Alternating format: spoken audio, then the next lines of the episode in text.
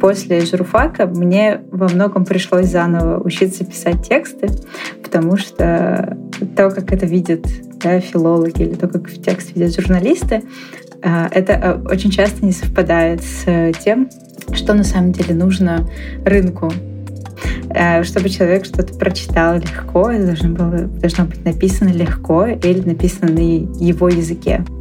Ошибки все равно будут, потому что мы все люди, но надо стремиться к тому, чтобы их было минимум. Моя какая-то маленькая цель, то, о чем я говорила, да, про то, что сложно, если ты всю жизнь писал на русском, сложно научиться писать на английском, но я хочу к этому прийти, и мы уже пишем на английском для наших клиентов.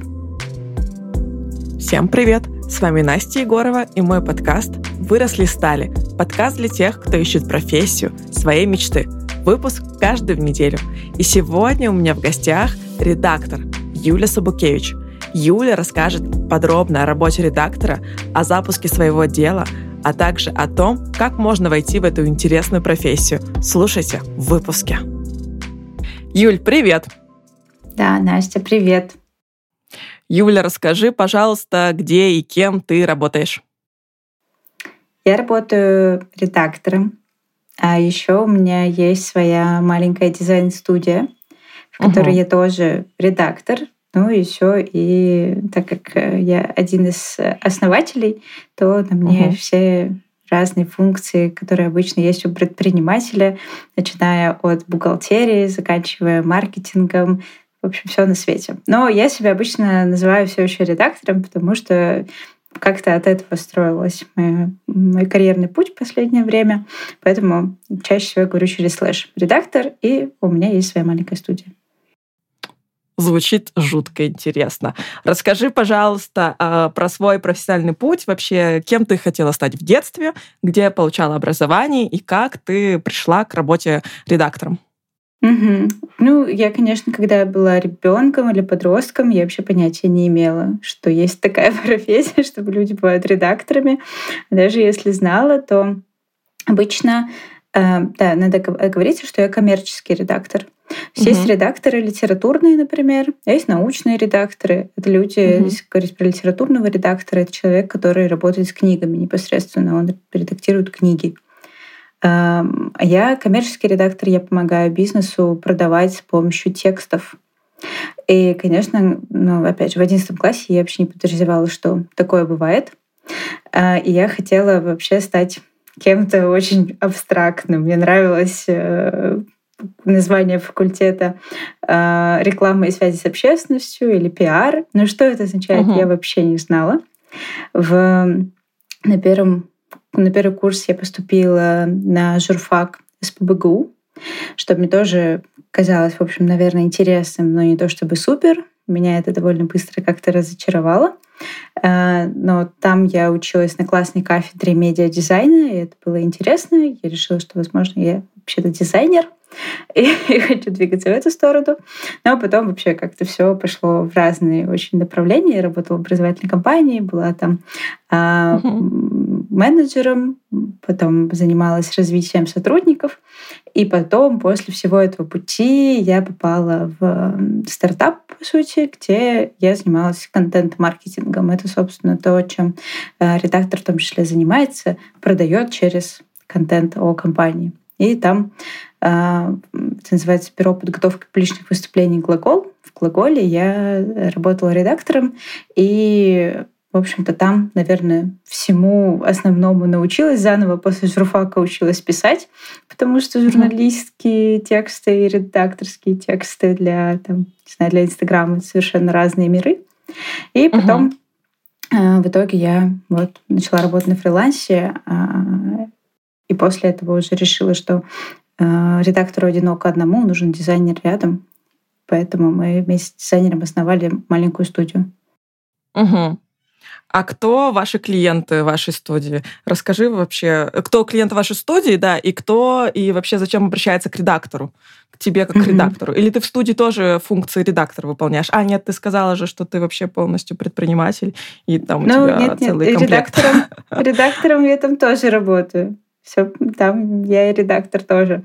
Но кто обращает, вообще кому нужен, да, редактор? Ага, По да, сути, да. любому бизнесу он может понадобиться, если у человека есть бизнес, он хочет его продвигать, например, через Инстаграм, Телеграм, угу. публикации в СМИ, публикации на своем сайте, например, кейсы публиковать. Например, ты хочешь продвигать свой подкаст, ты решила угу. рассказывать больше в Телеграме про тоже про разные профессии. Допустим, ты знаешь, что тебе самой некогда об этом писать, или ты угу. делаешь это, ну, ты понимаешь, что можно нанять человека, который будет делать это лучше, угу. или ты не знаешь, как из этих текстов ну, как сделать так, чтобы после того, как человек прочитал, он захотел послушать твой подкаст и, может быть, что-нибудь еще потом купить у тебя, не знаю, мерч. Угу. Э, вот тогда ты можешь позвать редактора, который поможет тебе твой сумбур, много-много угу. мыслей в какие-то более структурированные тексты э, упаковать и сделать угу. так, чтобы э, твой контент приводил какому-то целевому действию. Или, например, ты хочешь сделать лендинг, и угу. ты знаешь, что для лендинга ну, нужен текст, не только дизайн, но и текст. Угу. И ты точно так же можешь позвать редактора, который поможет тебе э, этот текст написать. Может быть, uh-huh. не знаю, тебе нужен цикл каких-то статей, которые ты публикуешь на какой-нибудь площадке, чтобы клиенты твои потенциальные тоже это прочитали и пришли uh-huh. к тебе за там, услугой, например, за тем, чтобы записать свой подкаст. А, вот за всем этим люди приходят к редактору или нанимают редактора, бывает, в штат. И также редактор помогает отстраивать большие или маленькие редакции, если, например, у вас уже бизнес побольше, угу. и редактор помогает нанимать людей в штат, выстраивать процесс публикации, чтобы статья выходила, там, не знаю, каждый день на разных площадках. Этим uh-huh. тоже отчасти редактор занимается, то есть не только пишет тексты, не только их редактирует, но uh-huh. еще и готов на себя брать функции менеджера и выстраивать весь этот медиа-процесс, который тоже ну, непростой, это тоже бизнес-процесс, по сути. Поэтому часто редактору нужно быть погруженным еще не только в маркетинг, не только э, в непосредственно редакторские какие-то штучки, но еще и в бизнес целиком. Угу. Вот такая история. К нам чаще всего приходят, мы делаем сайты и э, брендинг и презентации, поэтому к нам чаще всего приходят за решением какой-то конкретной маркетинговой или коммуникационной задачки. Угу. Но в целом э, редактор, ну как бы, этим не ограничен. Можно угу. обратиться к редактору в разных ситуациях. Э, правильно я поняла, что можно к вам обратиться и с нуля попросить, да, написать какой-то текст э, там по заданной теме, и уже прийти со своими там набросками, со своими текстами поискать, можно довести это как-то до хорошего конца? Ну да, скорее всего, во втором случае мы тоже все перепишем. Но в целом, э, да, да, конечно, можно прийти с чем-то своим, сказать, что мне что-то там в этом не нравится, переделайте, пожалуйста. Но в целом Обычно, если редактор хороший, то он не просто mm-hmm. это перепишет, а он сначала к вам придет обратно и спросит, зачем вам этот текст, и что вы хотели вообще этим всем mm-hmm. сделать, о чем вы хотели рассказать, и потом все-таки покажет, скорее всего, что-то другое, отличное совсем от того, что было у вас. Угу. Но вы работаете в основном с предпринимателями, да, правильно поняла? Э, ну, по-разному, да. Э, э, если это малый бизнес, то непосредственно с, да, с фаундером, с предпринимателем. А, Если угу. это большой и средний бизнес, то очень по-разному с разными людьми, которым нужна, например, презентация для выступления или презентация для сотрудников или для клиентов или для питчинга перед потенциальными инвесторами. Или сайт, да, тоже может быть, на самом деле, разным людям в компании может понадобиться лендинг для какого-нибудь нового продукта. Лендинг — это одностраничный сайт. Угу. Круто. Юль, расскажи, пожалуйста, что самое сложное для тебя в работе? Эм, работа редактора требует того, что ты много общаешься с людьми угу. и ну, непосредственно с клиентами. А, хотя иногда не только с клиентами мы общаемся. А, например, если мы проводим какое-нибудь исследование перед тем, как там сделать сайт, то общаемся ну, с очень разными людьми, с потенциальными клиентами или с клиентами этой компании, для которой мы uh-huh. что-то пишем, я что-то пишу. А, поэтому бывает сложно действительно говорить с людьми, да, задавать им очень много глупых вопросов. Например, если человек приходит к нам для того, чтобы мы сделали сайт для его компании, то ага. я ему задаю очень нудные, дотошные вопросы в духе, а что вы делаете, а для кого, зачем это нужно, а почему вы лучше всех, а если бы вас не было на рынке, то кто бы тогда этим занимался? И иногда я внутри себя даже знаю ответы как будто на эти вопросы. Ага. Да? Ну, например, там приходит к нам магазин цветов. И, ну, и когда я спрашиваю, что вы делаете? Очевидный да, ответ. Мы продаем цветы. Кажется, зачем ты это спрашиваешь, Юля?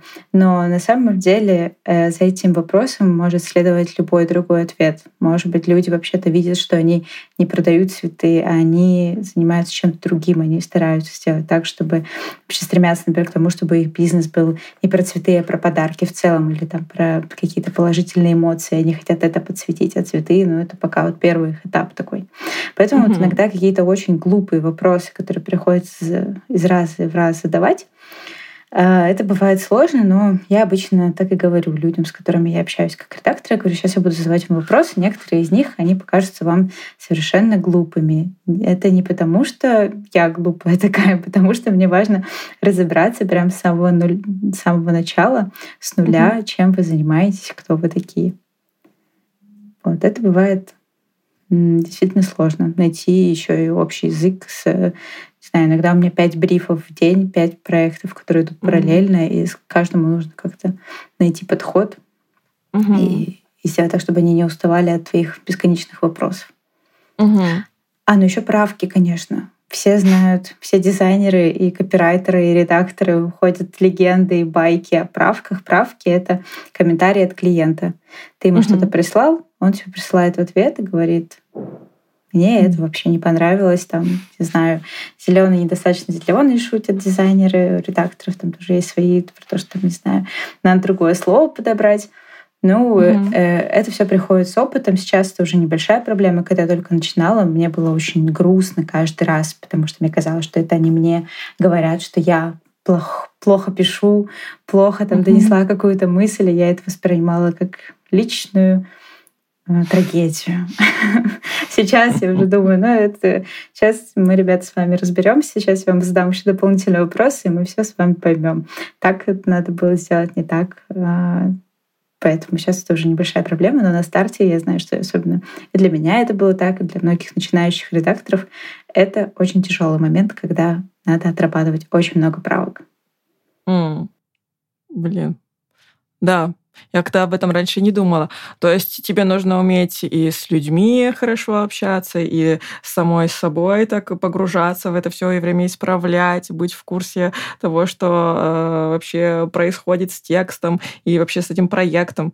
А какие еще навыки, например, тебе помогают в твоей работе? И вообще какие навыки э, нужны идеальному редактору? Как ты думаешь? Ну, обычно редакторы появляются из копирайтеров. Копирайтеры mm. — это люди, ну, писатели, авторы. Это люди, которые пишут просто текст. Поэтому mm. базовый навык, который у тебя должен быть, это, понятно, грамотность и умение просто рассказать о сложном. Есть какое-то представление о том, что надо уметь писать как-то очень вычурно, придумывать какие-то хитрые заголовки. А этому, мне кажется, меня учили на журфаке, что надо как-то так написать, очень интересно. А, ага. Там, не знаю, завернуть побольше каких-нибудь отсылок, фразеологизмов, пословиц. В общем. Ну, да-да-да. Чтобы было прям так красиво, что вот читаешь и звенит, звучит. На деле все не так. Э, чтобы человек что-то прочитал легко, это должно, было, должно быть написано легко или написано на его языке что так ага. человек привык это читать и смотреть, поэтому э, не знаю, поэтому нам просто слушать там преподавателей, которые говорят как-то легко приводят какие-то понятные нам примеры, а угу. и сложно слушать преподавателей, которые очень академические или академичные угу. а, и говорят терминами, э, сложными какими-то словами, Mm-hmm. Это просто трудно воспринимать. Здесь то же самое. Нужно уметь правильно, грамотно писать. Грамотно очень важно, потому что, несмотря на то, что, конечно, не знаю, Word вас будет исправлять, Да, понятно, mm-hmm. что мы все печатаем. Э, буду исправлять, но все равно, конечно, машина все еще не умеет находить там каких-то mm-hmm. тонких ошибок, правильно расставлять знаки препинания. Поэтому э, очень важно чтобы у вас была очень хорошая грамота, чтобы вы представляли, э, не, не допускали ни одной ошибки в запятых, там, двоеточиях, в орфографии и так далее. Mm-hmm. Ошибки все равно будут, потому что мы все люди, но надо стремиться к тому, чтобы их было минимум.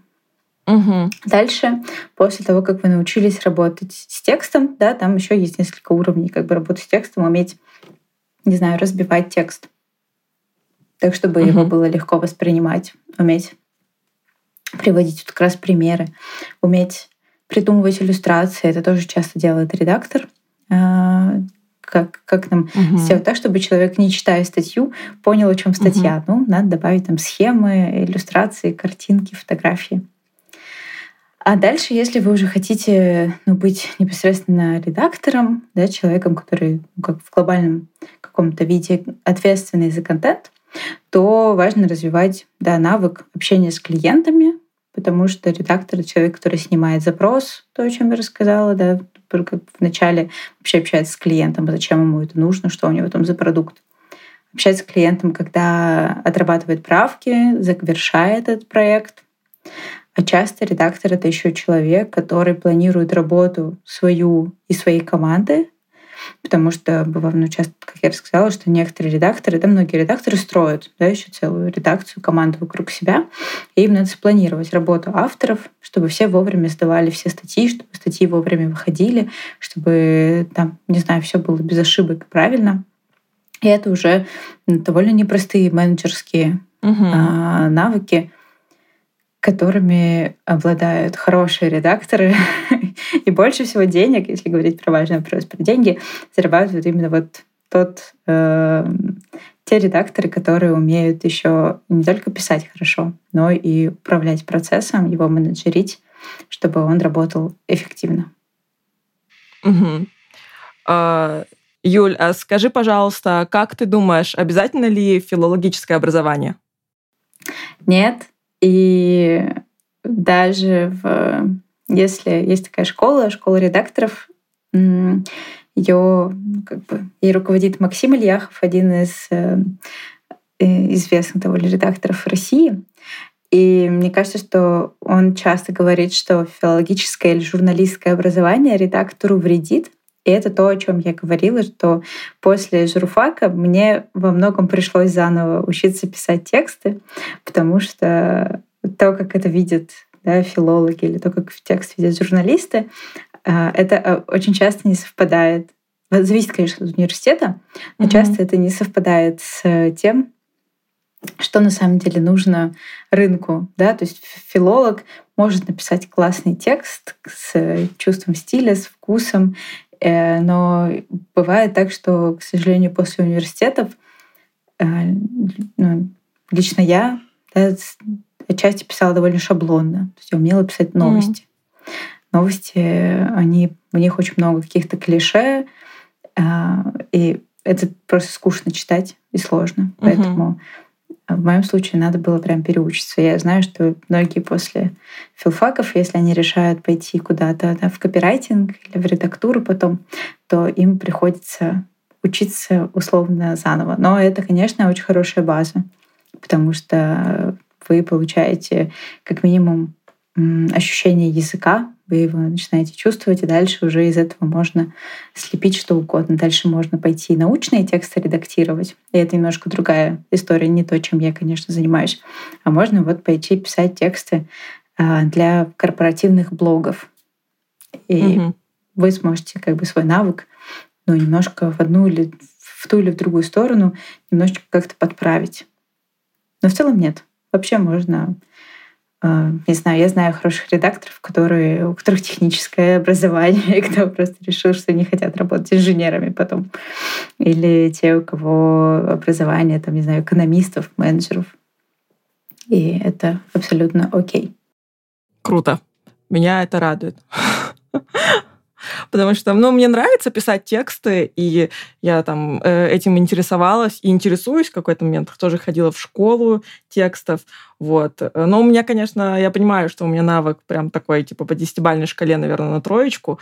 А, и у меня тоже было такое вот о том, что ты говоришь, разочарование э, в плане школы, э, как нас учили. И потом я, когда прочитала книгу «Пиши, сокращай», и что там совершенно все по-другому оказалось, я такая, боже, почему же нас так учили и обманывали столько лет, что нужно и красиво по-другому.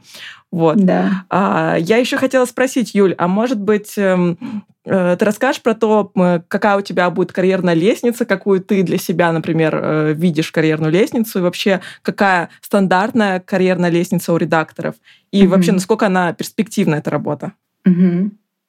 Ну, тут э, это хороший вопрос, потому что некоторые редакторы этим немножко ну, как-то озадачены, потому что если, как я писала, ты обычно сначала начинаешь копирайтером, автором, потом, например, младшим редактором, и ты угу. ответственен за какой-то небольшой кусочек. Потом уже там, просто редактором, ты ответственен за кусочек побольше, потом ты можешь стать главредом. И, по сути, главред — это ну, такая высшая точка, до, до чего ты можешь добраться. Главред уже как раз руководит всей редакцией и контролирует э, не только сроки и качество, но часто влияние на бизнес, если мы говорим про корпоративные какие-то медиа, про uh-huh. те, что работают внутри бизнеса. Но дальше ты можешь быть главным редактором в разных изданиях. Ты можешь попробовать О. там, не знаю, построить редакцию где-нибудь с нуля в каком-нибудь среднем бизнесе. А можешь пойти попробовать там, не знаю, в корпоративное медиа а, Тинькофф банков, Тинькофф журнал. Да, и угу. там, конечно, у тебя может быть очень долгая карьерная лестница, потому что это большое издание. И там есть разные позиции. Не обязательно вертикальные, у тебя там может быть рост, но и горизонтальный. Угу. Например, ты можешь быть шеф-редактором разных рубрик. Вот там год ты про путешествия э, курировал рубрику, а потом подкачался, например, в финансах, в, там тоже получил, например, доп. образование, это бывает тоже важно для того, чтобы ну, быть редактором в какой-то определенной сфере, чтобы в ней хорошо разбираться. И вот ты теперь э, курируешь другую, другое какое-то направление, другую рубрику. И вот таких историй, что ты можешь там, менять направление, а, менять э, редакции, издательства, uh-huh. в которых ты работаешь. И это то, чем часто занимаются редакторы. Они там, периодически а, меняют какие-то проекты. А есть еще а, компании, которые сами по себе строят редакции для других компаний. И mm-hmm. таким образом ты можешь вообще работать э, в такой как бы в таком бизнесе, где ты вообще никогда не заскучаешь, потому что к ним приходят разные команды с разными запросами, и ты, может быть, там сегодня помогаешь строить э, корпоративные медиа для какой-нибудь, не знаю, для какого-нибудь застройщика, а завтра делаешь контент-стратегию для продавца там, не знаю, глиняных игрушек в Инстаграме. И тебе таким образом ну, не становится скучно, потому что у тебя каждый раз какие-то новые задачи. Эм, так как я уже сказала, что у редактора довольно, если ты главный редактор да, или редактор, который строишь процесс, то у тебя появляются довольно мощные менеджерские навыки. И поэтому ты потом после того, как, например, ты выгорел, тебе все надоело, ты можешь попробовать э, пойти непосредственно там, не знаю, в развитие продукта, например, или в выстраивание процессов, потому что построить работу редакции, ну, это довольно сложно. Это такая большая задача, высокоуровневая. И после того, как вы построили редакцию, ну, вам многое будет по плечу. Вас многие компании захотят захантить и здесь, и за рубежом. Ты сейчас так рассказываешь, на самом деле у меня такая параллель в голове почему-то с айтишниками идет. Очень у тебя такой большой спектр, э, получается, сфер у редактора, и работы можно, и как бы и в систему, да, пойти, в какое-то, не знаю, большое предприятие, и как-то свой маленький бизнес открыть, там как-то подрабатывать. Вообще столько э, тебе открывается возможностей, это вообще очень круто. Да, но есть несколько отличий от IT. Давай. Первое, все-таки, если э, в чем я сейчас столкнулась, то что э, если ты хочешь работать на зарубежный рынок, тебе, конечно, нужен очень хороший английский. Если ты хочешь работать не только в России, но еще и взаимодействие с клиентами. А и бывают и российские компании, которые работают ну, там, э, с миром или с э, некоторыми странами.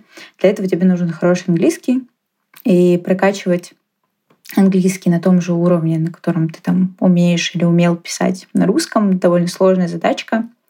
В нее надо вкладывать много сил и времени. А второе отличие — это, конечно же, деньги. Редакторы не зарабатывают столько, сколько айтишники, разумеется. Хотя, вообще-то, я искренне, искренне считаю, что а, они должны столько же зарабатывать, потому что хорошего редактора тоже довольно сложно найти. Все считают, что те, кто пишет тексты, их вообще на рынке просто пруд пруди, забирая любого. Но мой, мой опыт найма сотрудников говорит о том, что хорошего редактора найти довольно сложно. И в этом плане считаю, что хорошему редактору, да и хорошему пишущему, хорошо пишущему человеку а, надо платить столько же, сколько программистам, но мир, к сожалению, пока не дает нам такой возможности. Угу. А, Юль, а как ты нанимаешь сотрудников? Мне вот э, сейчас почему-то возник такой вопрос. Ты как даешь на тестовое задание или как это происходит? Ну, прямо сейчас я пока никого не нанимаю, потому что мы очень маленькие, uh-huh. и пока осознанно не растем, потому что мы не понимаем, в какую сторону нам расти и кем uh-huh. мы станем, когда вырастем. Когда я до этого нанимала сотрудников, да, конечно, есть, как обычно, да, тестовое задание, есть интервью. Я нанимала просто сотрудников только, ну, не, не нанимала сотрудников начинающих, те, кого mm-hmm. вот в IT называют джунами, а, да, только медлов, то есть такой сотрудник среднего уровня. И э, да, конечно, я смотрю на портфолио всегда. Здесь это тоже важно, как, например, у дизайнера у редактора должно быть портфолио. И важно для меня лично, чтобы в этом портфолио были не просто ссылки, типа mm-hmm. вот я написал такую статью, и вот эту статью, и вот эту статью. А чтобы человек рассказал, зачем нужна была эта статья, для кого она, какой итог, помогла ли она клиенту или нет эта статья, потому что э, важно, чтобы лично мне важно, чтобы человек понимал, зачем это вообще нужно все, угу. не просто показал, что вот, смотрите, я здорово складываю из слов. Да. И это а, редко, на самом деле, случается, что люди могут стройно объяснить, зачем они это сделали, а, как ни странно. Вот. Э, но а так, да, конечно, есть тестовые задания в зависимости от того, на какую позицию подаетесь, в какое издание uh-huh. или в какое медиа или в какой бизнес вы подаетесь, оно может быть разным, но часто требует э, не только например, написать что-то, да, непосредственно, uh-huh. а еще и построить какой-нибудь контент-план, понять, о, о чем ты будешь писать. Или построить процесс, хотя бы описать его. Например, у тебя есть вот такая тема, что ты будешь делать с этим? Где ты возьмешь экспертов? А, как ты структурируешь этот материал? Какие, может быть, иллюстрации ты к нему подберешь? И это все, uh-huh. ну, то есть да, задача больше, чем просто написать текст. И это то, что угу. тоже ценится часто в тех, кто хочет работать редактором. Э, но, опять же, и можно податься сначала джуном, особенно здорово подаваться в какие-то большие компании, где уже есть процесс работы с этими джунами, где из вас могут, в общем, вас могут вырастить довольно быстро. А, и вы всему там уже более-менее научитесь, а дальше уже можно будет смотреть, двигаться куда-то вперед. Угу. А, Юль, а насколько стабилен спрос на ваши услуги? Или он все-таки подвержен там, кризису, или, может быть, даже сезонный какой-то? Расскажи, пожалуйста, об этом. Это точно, если говорить про, ну, например, если вы задумали открыть свой бизнес, да, или стать фрилансером, угу. то, конечно, надо учитывать сезонность, потому что ну, люди редко запускают какие-то маркетинговые активности, например, летом, потому что все в отпуске.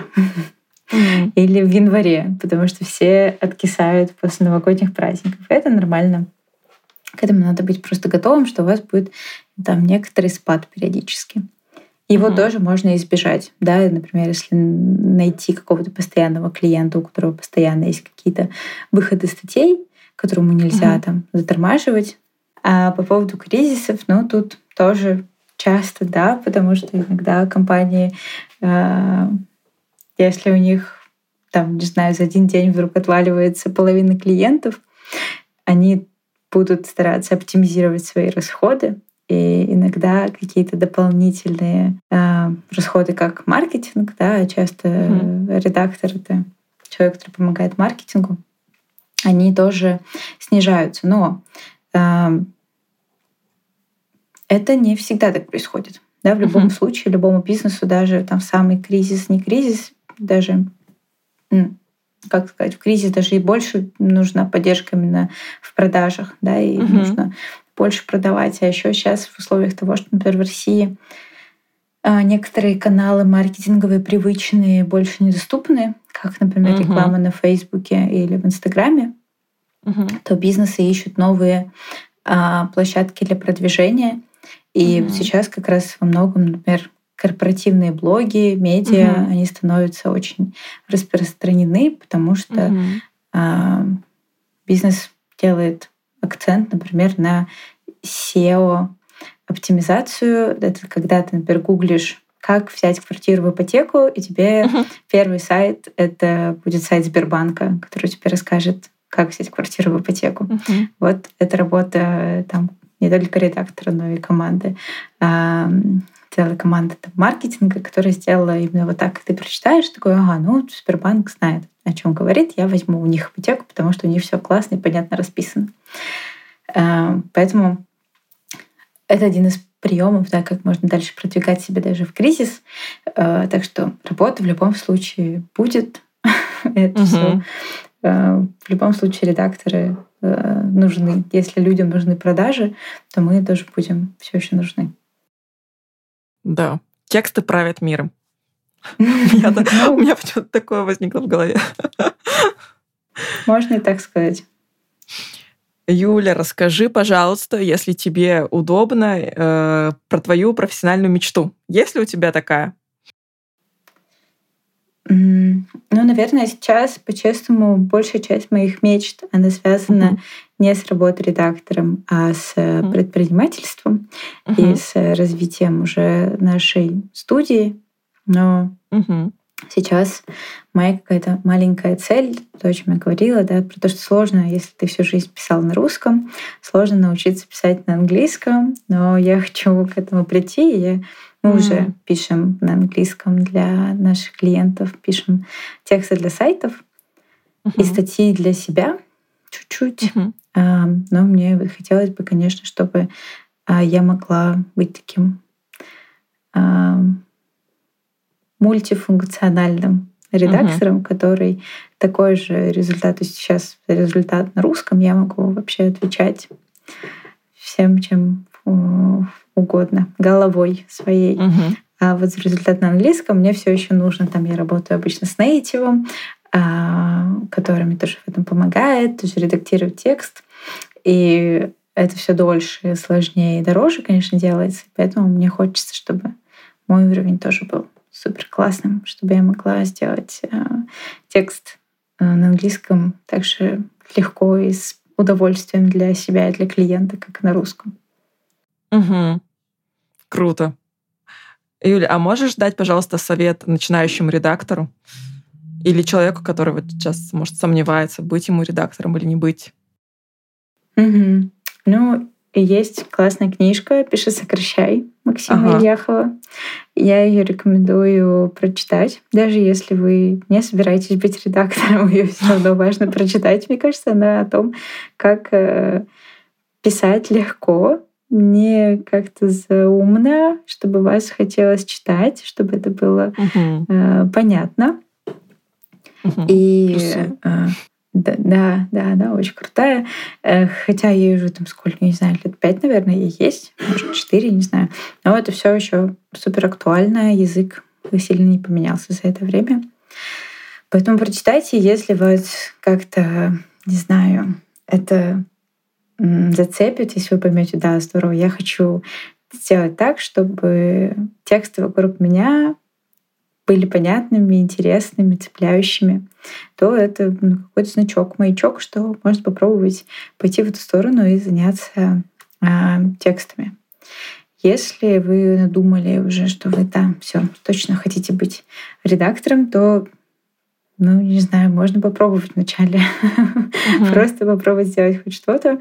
А, да, можно начать вести все равно свой блог, да, это немножко другая история, но это поможет как-то приноровиться и иметь небольшое портфолио, кстати говоря. Иногда а, те, у кого, там, не знаю, копирайтеры, которые только начинают, и у них нет uh-huh. опыта работы с брендами, но, например, у них есть свой блог, где они там, не знаю, дают инструкции тоже разные, рассказывают свои кейсы, случаи из жизни. И этот uh-huh. блог может стать частью портфолио вполне себе. А, но также можно попробовать найти какую-то работу удаленную, part-time а, для небольшого какого-нибудь бренда и просто попробовать себя, посмотреть, насколько вам это вообще нравится, не нравится, откликается или нет. Если вы уже сколько-то проработали и думаете, что да, вам хочется в этом дальше развиваться, то здесь есть э, на российском рынке must-have — это школа редакторов. Угу. Надо ее пройти, чтобы стать востребованным специалистом. Есть, конечно, востребованные специалисты, которые ее не проходили, но это отдельный такой значок, отметка, что да, этот человек точно сможет а, в нашей команде работать.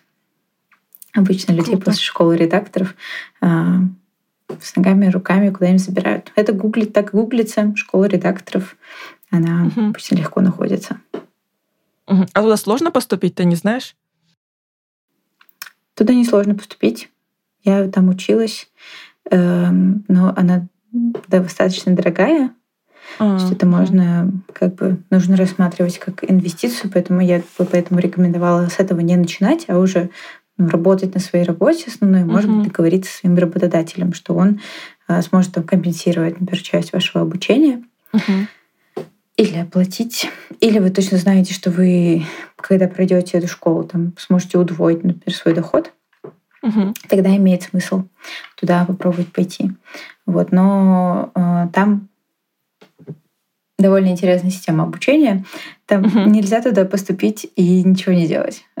Потому что если ты дважды не сдаешь домашнее задание за курс, то тебя отчисляют угу. без возврата средств. И это сильная мотивация.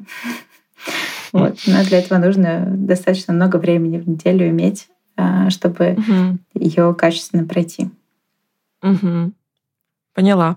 Спасибо большое, Юль, за твой рассказ. Э, мне было очень интересно. Я думаю, что слушателям тоже будет очень интересно это послушать. Э, я желаю тебе выйти на международный рынок, продвигать свою компанию. Спасибо, что пришла. Спасибо тебе, Настя, что позвала. Всем пока-пока. Пока. Спасибо, что дослушали выпуск до конца. Я вас жду в своем телеграм-канале «Выросли стали». Давайте будем обсуждать этот выпуск. Также ставьте лайки в Яндекс Музыке, комментарии в Apple подкасте. Всех целую, всем пока-пока, хорошей недели. thank you